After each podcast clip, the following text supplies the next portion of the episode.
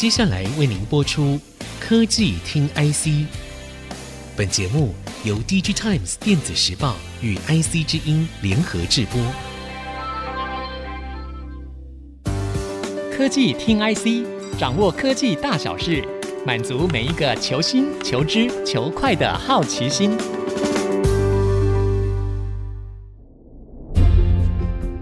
这里是 IC 之音竹科广播 FM 九七点五，欢迎收听科技听 IC，我是节目主持人李立达。电动车已经是大势所趋，包括欧盟啊，或是在中国大陆，或是在美国，都有相关的规定。未来在一段时间之内将会禁售燃油车，像是欧盟在二零三五年就已经说了会禁用燃油车。美国呢，包括加州、华盛顿州这些地方呢，也有类似的规定。同个时间呢，电动车的销售成长幅度呢，也远远超过了燃油车，显示了消费者的认同度正在快速的提升。台湾呢，在过去的汽车产业当中，能够参与的角色呢，相对薄弱，但是在电动车的时代，等于再次可以加入这个竞争者的行列。目前看起来，如果以声势或是规模来说，鸿海集团算是声量最大的一家公司。我们今天就很高兴邀请到我们 DigiTimes 电子时报专门跑红海这家公司的记者杜念鲁来跟我们聊聊这个话题。念鲁你好，呃，各位听众朋友，大家好，我是杜念鲁。嗯、啊，念鲁啊，我们最近看到一则新闻哈，就是讲到说红海要去高雄设置的电池厂，不知道红海他想的是什么样的方向？为什么有这样的规划呢？基本上就是没错。鸿海日前确实宣布了要在高雄新建一个台湾电芯研发暨试量产中心。那它这个中心呢，呃，预计啦要花六十亿的新台币，希望能在二零二四年第一季的时候正式把这个电池芯可以商用化，并且应用在台湾市场上。那呃，这个试量产中心它基本上是找了像明基材啦。硕和、龙碳、中碳、中鼎，还有凡轩这些业者一起来，就是共同推动。那主要也是希望能够在嗯台湾建立属于自己的一个电池芯的供应链。对，我们所知道，红海这家。公司他们要做什么东西都是非常的大声势哈，而且非常的准备充分才出来的。可是我很好奇的是说，他们要做的这个磷酸锂铁电池芯，其实在市面上已经有很多的供应商了。他们在加入这样的战场，是不是有点太过拥挤了呢？确实啦，因为像现在这个全球磷酸锂铁的电池啊。它的市场上，不管是中国，或者是说日本，甚至韩国，都已经有许多业者投入，而且基本上全球的市场都已经被这些国际级的业者瓜分的差不多了。但是红海为什么选择在这个时候还要跳进来做这种事情呢？主要是因为大家都知道，就是电池其实在整个电动车产业发展来讲的话，是占了相当重要的一个关键哦。那也是因为这个电池很重要，那所以呢。呃，就红海的立场来讲，以后要发展电动车，一定要对于电池有所掌握，不管是在关键技术上面，或者是说在量产的优化过程上面，都必须要有自己的核心。所以大家可以注意到，它这个中心主要是电芯研发跟试量产中心，它的目的其实并不是说我要大量生产，在市场上做竞争，或者是怎么样其他的情况，而是说我要对于这些电池芯的。核心技术跟量产技术掌握到这些关键之后，我再透过他们的所谓的在地化合作的方式推广到其他的地区去。对，所以您刚才提到一个重点，它是电芯的研发跟试量产，而不是要去真正大量生产的一个工厂，对不对？是的，因为说真的，台湾本身来讲的话。目前啦，切入这个电池，尤其是磷酸锂铁或者是说锂三元电池这个市场来讲的话，时间点上确实是比较晚了，所以它主要的功能还是在于技术的研发。那当然啦，它未来一个目标，这个适量产的产能。主要还是会供应给台湾在地市场的需求。你知道，因为他们最近电动巴士啊，还有接下来下半年可能会有一些乘用车开始陆续的推出。那主要的话，未来这个产线可能会针对这块台湾当地的市场做资源。嗯，而且是以他们鸿海集团自己做的电动车为主吗？呃，目前看来的话是这样子，包含电巴。还有就是鸿华先进之前不是推了几款什么 Model C 啊，这些电动车会优先以这些车辆为主，但是如果在这个量产的时程或者是说呃数量上面如果没有办法匹配的话，他们还是会有其他的方式去补足的。那所以他们到时候研发了这个磷酸锂铁电池之后，会再交给他们的代工厂再去做吗？其实它这个您所谓代工厂，如果是指 packing 这一块的话，我个人是听说啦，因为在电池芯之后，其实他们应该整个包含封装。电池包到整个电池系统，会慢慢的在台湾当地建立起一个属于自己的供应链。那到时候不管是 packing 或者说其他后续的这些部分，应该都会找相关的合作伙伴一起来参与。嗯，所以包括了电池芯的研发到制作到后面的 packing，都会有台湾的厂商来参与。是因为红海建立这个电池供应链的最大目的，就是希望能够把电池的核心技术跟一些呃 know how 可以掌握。或者说可以留在台湾当地，对，嗯，这个志愿还蛮远大的哈，因为现在看起来电池的技术过去都掌握在日本跟韩国的手里，现在到中国大陆的手里，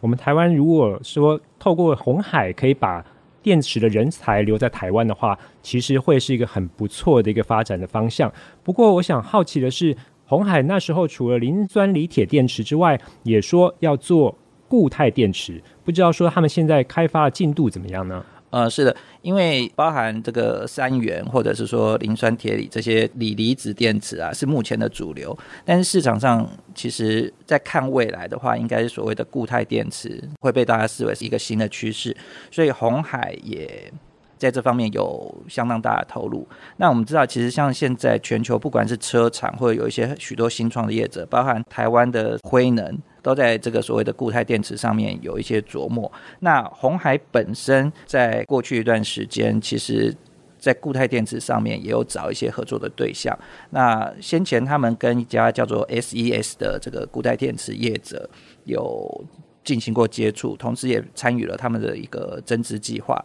规划上面来讲啦，是他们希望能够在二零二四年的时候，把商用的固态电池进行一个可以达到试量产的阶段。目前来看的话，这个进度有可能会再做一些微调了，但是基本上大方向是没有变的。对，因为这样时间还蛮紧凑的哈，因为今年是二零二二年，那到二零二四年其实只有两年的时间。固态电池的开发，其实从过去包括像 Toyota，他们是全世界固态电池专利最多的一家公司，到现在其实还没有看到固态电池的量产。红海要在这两年就可以拼出来，那是一个蛮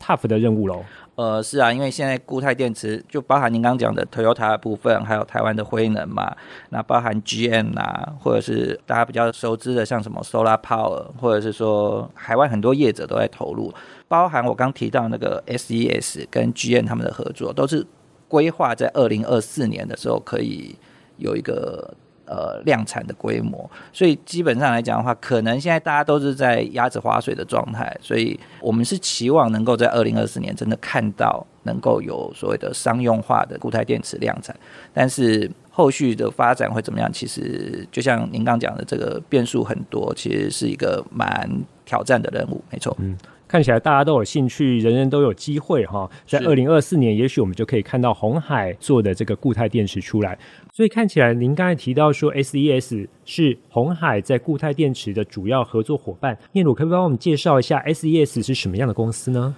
？SES 它本身是一家固态锂金属电池公司，它创立于二零一二年，原本它是在麻省理工学院里面的一个研究单位，后来再独立出来成为一家公司。目前呢，它在技术上面来讲的话，它有它的独到之处，所以包含通用、还有现代、还有南韩的那个 SK 集团，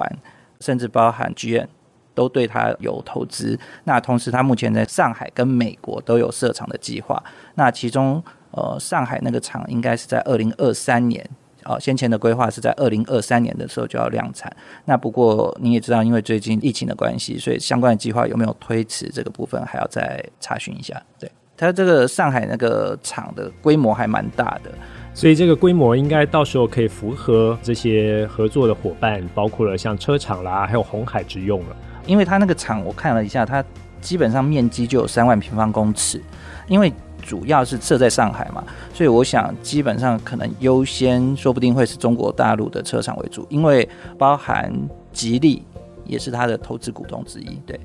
了解。好的，这一段我们聊到鸿海在布局锂电池的相关计划以及考量，稍后我们继续聊聊这个话题。广告之后马上回来。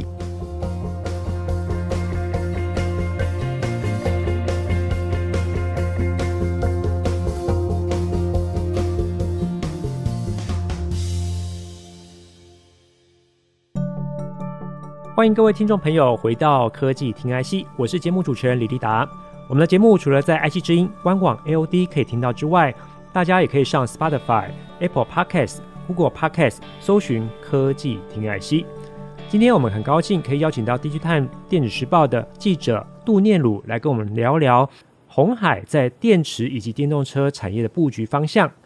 我想请教一下念鲁啊，就是鸿海在电动车布局的进度怎么样？因为他们好像已经有一些客户在手上了。呃，是的，相信大家最近比较常听到的就是他们在 Ohio 那个买了那个原本是 Lordstown 的厂房嘛，用那个二点三亿美金就买了那个厂之后，最近就是非常积极的在推动一些相关的计划，包含就是可能。呃，Lordstown 它未来的一些皮卡的生产，还有后来大家经常听到的那个 Fisker 这些新创业者，可能未来的新车款的规划，可能都会以呃 Lordstown 的这个 Ohio 的这个厂为主要的核心基地。对，这是他们目前来看比较呃新的一些进展。对，那像呃你刚才提到说 Lordstown 还有 Fisker，他们大概什么时候可以看到他们的车款出来呢？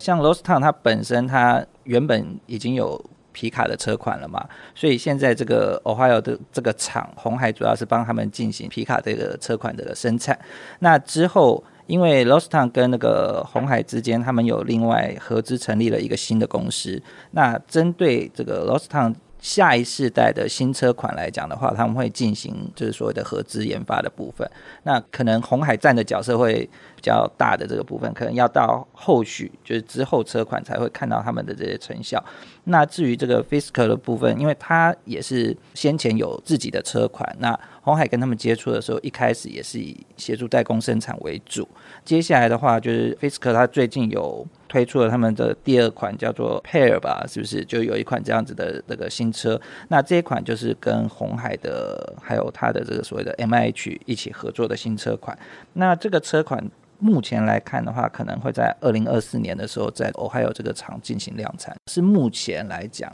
看到比较明确的规划。是。那请问红海有提到说这个产量或产能的状况怎么样吗？目前来讲的话，就是因为 Ohio 那个厂它现在。基本上来讲的话，它还在规划中。对，到今年底的话，因为那个 Lost Town 的那个皮卡嘛，是今年第四季的时候就会开始进行商业销售，所以基本上 Lost Town 这一款皮卡车的呃销售为目标。因为你知道，就是电动车的产线哦，它在生产的规划上面来讲的话，目前来直接推估这个产能会比较困难一些。但是基本上他们。目标是二零二四年，光 Fisker 这一款车的话，它年产就要有二十五万辆哦，年产二十五万辆是，但是这个可能就只有 Fisker 这一块。那 Lordstown 那边可能包含现在皮卡或新一代的车的话，那可能又另外要再加上去。但是我还有那个厂的整体规划来讲的话，目前是比较没有明确的消息的。了解。那您刚才有提到说，像红海在做车子的时候，我好奇的问说，红海过去在消费电子的时候都是做代工组装，那在车子的部分也是在做组装吗？包括零件的部分有没有涉猎呢？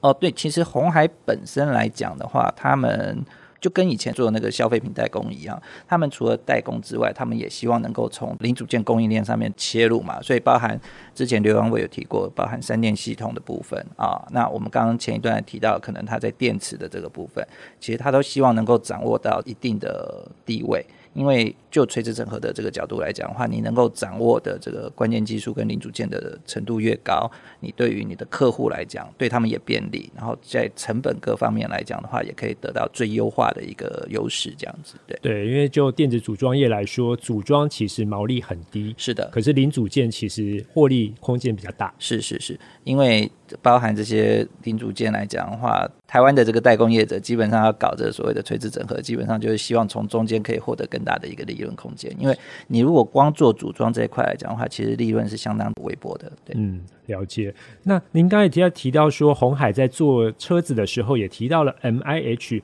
不过这两者好像 MIH 跟红海其实是不同的单位，对不对？对，因为这个红海跟 MIH 之间这个关系。虽然两家公司很清楚是两家公司，但是他们其实背后的关系还蛮复杂的。因为毕竟 NIH 强调的它是一个联盟嘛，但是它呃现在除了执行长之外，其实它后面最大的董事长其实还是由鸿海的这个刘扬伟担任嘛。那所以他们中间就是错综复杂啦。那之前这个刘扬伟在股东会上也曾经提过嘛，他在这个接任鸿海三年到现在，其实他感觉到。推动上面来讲的话，最不顺利的就是关于 MIH 联盟在台湾的接受程度嘛。对，因为他其实也提到，就是可能台湾业者对于这个联盟或对红海本身的用意哦不是很了解，所以很多有关键技术或者说在市场上已经有一定地位的业者，其实对于参与这个联盟的兴趣不是那么的高昂。对，那他也是希望能够透过。各种方式吸引更多的这个业者来共同为台湾的电动车产业去拓展一个海外的市场。那所以包含不管是 MIH 联盟或我们刚提到的这个所谓的电池芯的部分哦，感觉上红海或者是说刘阳伟他本身想要做些什么，但是问题就是说现在台湾其他业者他们对于这份诚心或热忱哦之间的可以产生多少的共鸣跟呼应啊？嗯。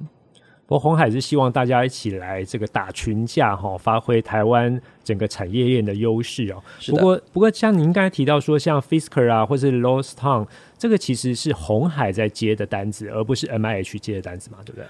我们刚提到就是包含像 Lordstown 的皮卡，或者是说 Fisker 的第一代的电动车，呃，确实都是以红海为主体。去承接这个组装生产的订单，但是如果大家就是愿意相信他们，给他们一些机会的话，其实大家可以看，就是包含我刚提到罗斯汤跟红海有成立一个合资的公司，那包含 Visco 它前阵子推出了第二代的新车款，其实采用的都是 MIH 的平台，那。其实是希望能够透过这样子的方式，把联盟的这个业者带到平台上面，然后一起为其他的这个新创或者说其他有意进军电动车产业的这些品牌业者去提供一个服务了。嗯，所以之前 MIH 已经推出三个车款的，那个是属于 MIH 联盟的吗？这个部分来讲的话，电动巴士就是所谓的 Model T 的部分，它是属于其实三款车都是属于红华先进的。但是鸿华先进它是在这个联盟里面扮演一个重要的角色。那当然我们知道，就是说你不可能用联盟的名义去推车子嘛，所以联盟最终是跟这些业者合作。那业者然后可能跟品牌业者或者怎么样，然后再去寻求市场上的这些商机。对，那像我们目前看到，不管是这个电动巴士 Model T 上面，或者是说呃可能在下半年会推出的这个 Model C 上面。其实它基本上用的是 MIH 的平台，那这个平台上面其实有很多台湾供应链的业者参与在其中。对，所以您刚才提到 Model T 就是电动巴士啊，对，就是电动巴士。那 Model C 是指的啊，Model C 是可能是在今年下半年会推的一个所谓的 SUV 的车款。对，之前刘洋我也提过，就是今年下半年除了呃，Model C 可能会有机会开始预购之外，它还会再另外推出两个新车款。那可以期待的是，这两个用了 MIH 平台的新车款上面，应该会有更多台湾供应链业者的参与。所以下半年还有两个新的车款会出来啊？是，哇哦！那所以看起来红海做这个电动车呢，看得到客户，也看得到车子。可是我好奇的是，业绩什么时候可以看得到？其实说这个业绩来讲的话，就比较尴尬一点，因为。实际上来讲，在电动车这个领域上面来讲的话，目前可以实际贡献的业绩还有限啦。但是问题是说，其实鸿海在汽车产业上面来讲的话，其实布局已经相当久了。因为它在这个汽车零组件，从最早期的这个汽车线束开始，然后到目前，据了解，它其实随着这个汽车产业的电子化的程度提高，然后其实它的相关营收其实每年都有成长的。我之前看到一个预估是说，今年在相关汽车零组件的这个部分，对红海可能就会带来将近两百亿新台币的营收贡献。当然了，你对于红海目前这样子的规模来讲，两百亿可能不是很多，所以大家会期望他们是在电动车产业上面可以有更大的发展。那目前就他们的规划来讲的话，他们是希望能在二零二五年的时候达到这个全球电动车市占五趴的目标。那呃，相关的营收产值可能要呃上看一兆元台币啊。那所以如果用这个这个规划来看的话，其实你反推回来，二零二五年到现在也不过就是三年时间嘛。所以可期待的是，他们在电动车这一块的业绩，可能在未来两年，在整个组装供应链就成型之后，会有比较大的成长。对。哇，所以您刚才提到说，二零二五年红海在电动车这一块带来的营收就可以达到一兆元新台币，这个真的是不小的规模哈。是的，虽然目前来讲的话，它六兆多的这个营收规模来讲的话，一兆其实也相当可观了。真的，真的，我们很期待看到红海或台湾其他造车的新势力能够加入电动车的这个行列。好的，很高兴念鲁能够来参加今天的讨论。我是李立达，我是杜念鲁。下周同一时间我们再会，拜拜，拜拜。本节目由 DigiTimes 电子时报与 IC 之音联合制播。